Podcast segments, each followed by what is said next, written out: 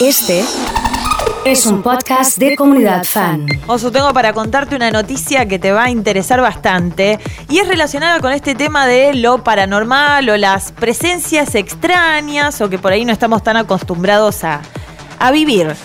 Eh, Patricia Sosa ayer estuvo en el programa de Mirta Legrand, obviamente conducido por Juana Viale, y comentó que dejó de comer carne porque eso impedía que ella pudiera tener contacto con gente de otros planetas, o sea, con, por ejemplo, ovnis, con extraterrestres. ¿Qué pasó? Hace 25 años ella se fue a un cerro con dos amigas y contrataron una guía. Empezaron a subir el cerro tranquilas, ahí subiendo la noche, porque generalmente se realizan de noche, para también observar un poco las estrellas, el campo lumínico hermoso que se genera en ese momento. Y tipo 2 de la mañana empiezan a ver una luz extraña que no sabían qué era. Entonces, al llegar a la punta del cerro, la guía le dice, Pato, te están pidiendo que cantes. Y Pato justo había compuesto una canción que se llamaba Luces. Se paró Pato, supongo con una túnica de esas que suele usar media hippie rock, indie rock, y se puso a cantar. Y enloquecieron las luces, empezaron a salir luces, subluces, lucecitas para todos lados. Y se generó un espectáculo bastante interesante donde ellas quedaron muy cautivadas. Entonces, desde ese momento, decidió convertirse en vegetariana porque aparentemente la carne tiene una toxina que hace que evite la telepatía con estas personas paranormales. A propósito de esto, lo tenemos en línea al doctor, al psicólogo Javier Chinaski. Eh, Javier, lo saludamos, el oso, Diego y Flacota. ¿Qué tal? Buenas tardes. ¿Qué tal? ¿Cómo están? Hola vos, hola Diego, hola Flacota. Un gusto saludarlo. Es, bueno, para mí. ¿Es así esto? ¿Uno come carne o no come carne y eso va eh, modificando la relación que puede tener con encuentros de, de tercer tipo? Eh, mira, yo no sé nada de las toxinas de la carne, eh, absolutamente nada, pero sí sé que eh, siempre andamos por ahí buscando contactos con seres eh, paranormales, de otras dimensiones, fantasmas. bueno, los espíritus chocarreros estaban en el chavo, no sé si te acordabas. Sí, sí, sí. Con el, con el plato. Claro, buscando, buscando espíritus chocarreros con el plato eh, es porque estamos solos. Ajá. Es porque la soledad es terrible. Es porque es difícil el encuentro con el otro, el encuentro amoroso, la conversación. Entonces se escuchás un ruidito raro en la casa y bueno, hay fantasmas en la casa. Claro, cuando por ejemplo se abre eh, la alacena es porque no está bien cerrada, no porque haya una presencia extraña. Sí, o capaz que hay algo extraño, pero bueno, ¿qué necesidad tanto de ponerte en conversación? Si es difícil conversar con tu pareja, que vive con vos y hace 10 años que estamos juntos, ¿qué te vas a poner a conversar con un ovni? ¿Y puedo? ¿Puedo conversar con un ovni si quiero o no? Pero más que si quiero, nadie quiere conversar con, con un ovni.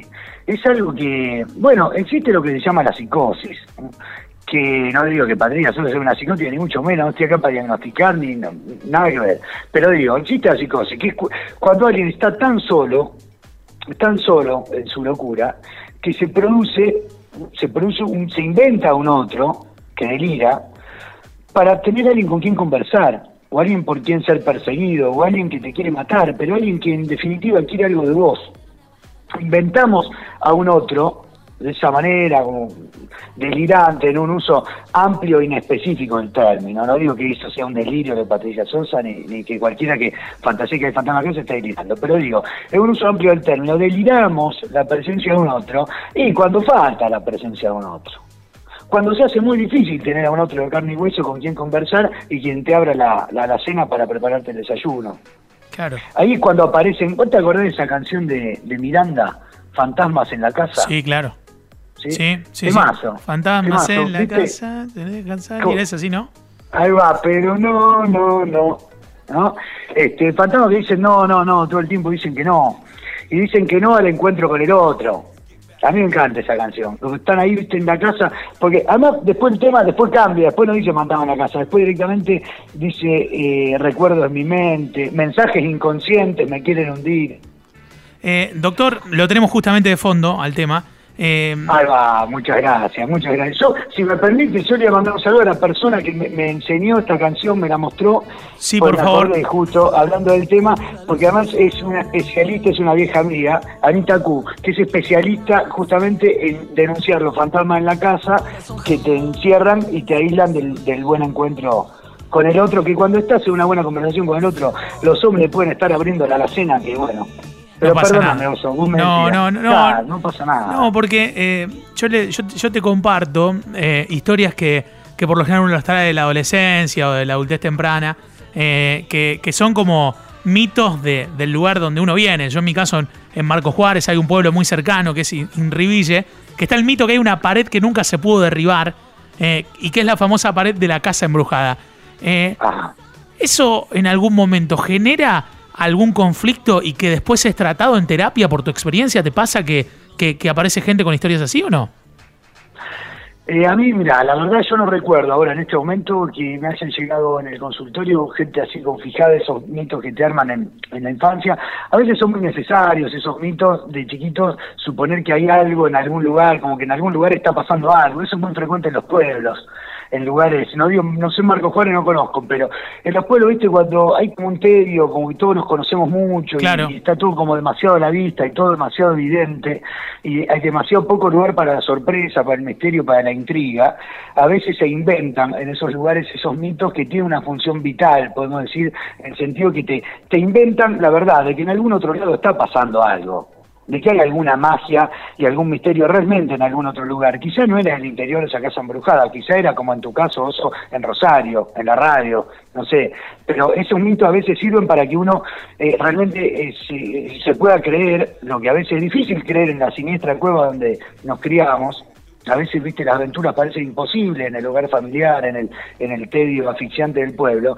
Entonces, inventarse algún lugar donde, bueno, hay algunos fantasmas que te invitan a alguna aventura, alguna picardía, alguna travesura que no forma parte del aburrimiento cotidiano, a veces es interesante. Pero el tema con la fantasía, con los fantasmas, con la casa embrujada, es siempre eso, me hace pensar. Y es, si te conectan con Sí. un más allá de tu cueva, o si los fantasmas te encierran aún más, como en el caso de la canción de Miranda que decíamos. Bueno, El tema con- con la fantasía es siempre es ese, porque la fantasía, perdón, pero esto, redondeo de esta manera, la fantasía es vital para el encuentro con el otro. No hay una buena relación con el otro que no esté mediada por la fantasía.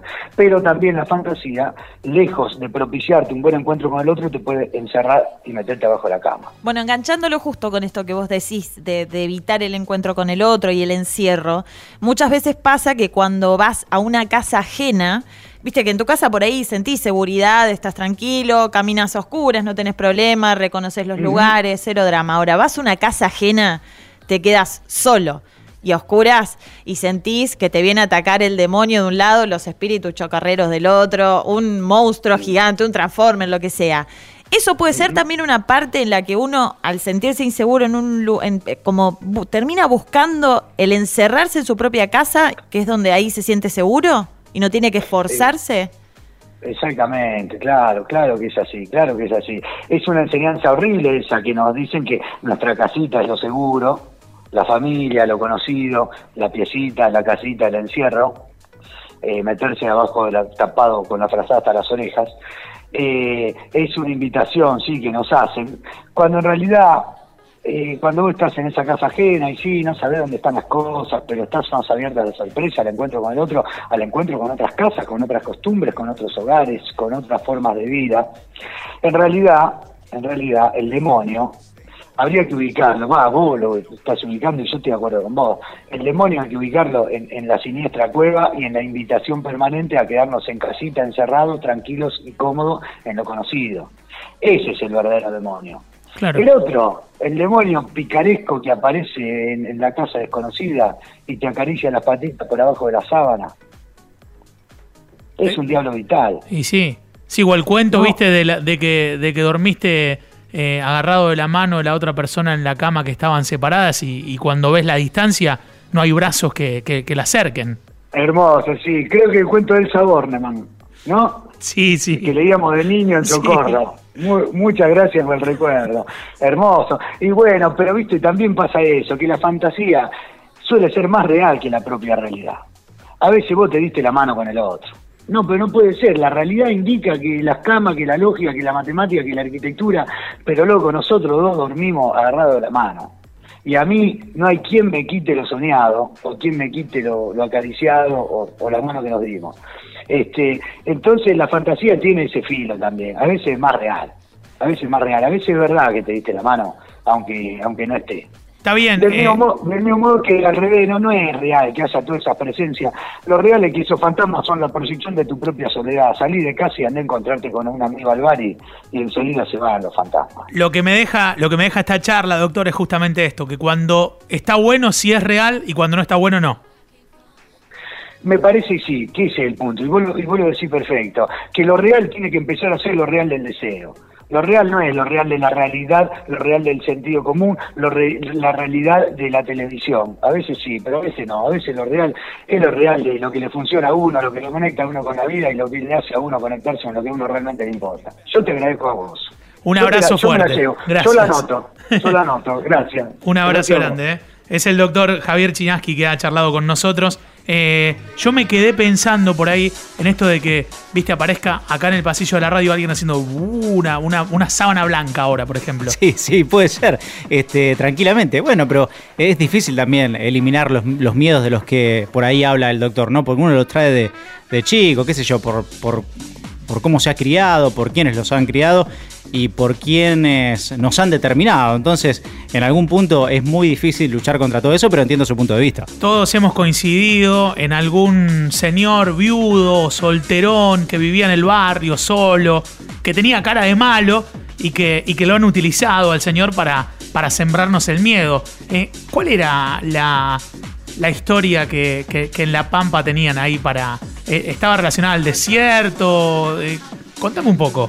No, en La Pampa estaba, en mi pueblo básicamente estaba la casa de los criados, que era una casa que estaba abandonada, no vivía absolutamente nadie, la, familia en teoría había fallecido por una serie de eventos desafortunados, o sea, una desgracia tras otra, entonces era patio, árboles, porque era como un baldío, viste, mucho abandono, tapera, se pasaba por la vereda y era ni siquiera mirar porque sentías que se te iba a aparecer una mano que te iba a saludar desde dentro de la puerta de la casa, no sé. ¿Y se inventaban cosas con respecto a, lo que sucedía ahí adentro de la casa? Sí, se inventaba de todo. ¿Cómo había muerto cada persona de esa casa? ¿Qué había quedado de esas personas en esa casa? Un baúl con cosas guardadas. Había de todo, de todo lo que se te ocurra se podía inventar de la casa de los criados. Como en una mente brillante, me dice Carla, eh, yo tengo el recuerdo de lo que decía recién y le compartí al doctor de, la casa embrujada. Hay muchas historias, eh, y vos que, fuiste Diego al Champaquí, eh, se habla mucho también de, los cerros y, de la actividad paranormal allá en lo alto. ¿no? Y pasa que te imaginas, salís en algún momento de la noche, por ejemplo, estás en el medio del refugio, no hay nada, niebla pero no se ve nada. Estás en Silent Hill prácticamente, este, que, es un juego y de hecho una película también de terror bastante conocida. Eh, y en ese momento me imagino que puede haber todo tipo de, especulaciones. Sí, el Uritorco. El Uritorco, por ejemplo. es el que, claro, sí, tal cual. Que, todo el, mundo dice, ¿no? Como que hay, hay algunas cuestiones, energías especiales y demás. Nunca fui, eh, pero estaría bueno realmente para saber cuál es la sensación. Hay una historia que dice que Madonna lo alquiló al, Cerro Uritorco y lo cerró el 21 de diciembre de 2012, 21 del 12 del 12, fecha Capicúa, que, razón, sí. Que, que, supuestamente iba a llegar el fin del mundo y que lo había, lo había alquilado Madonna para, eh, para, para, terminar el mundo en el Cerro Uritorco, por ejemplo. Pero eh, hay un montón de, de quizás leyendas, y hay muchas aquí en Rosario, eh, sería, sería como para ir profundizándolo al tema y teniéndolo presente, porque como que hay eh, historias que se conocen, otras que no se conocen, pero que en definitiva terminan generando un poco de miedo, ¿no?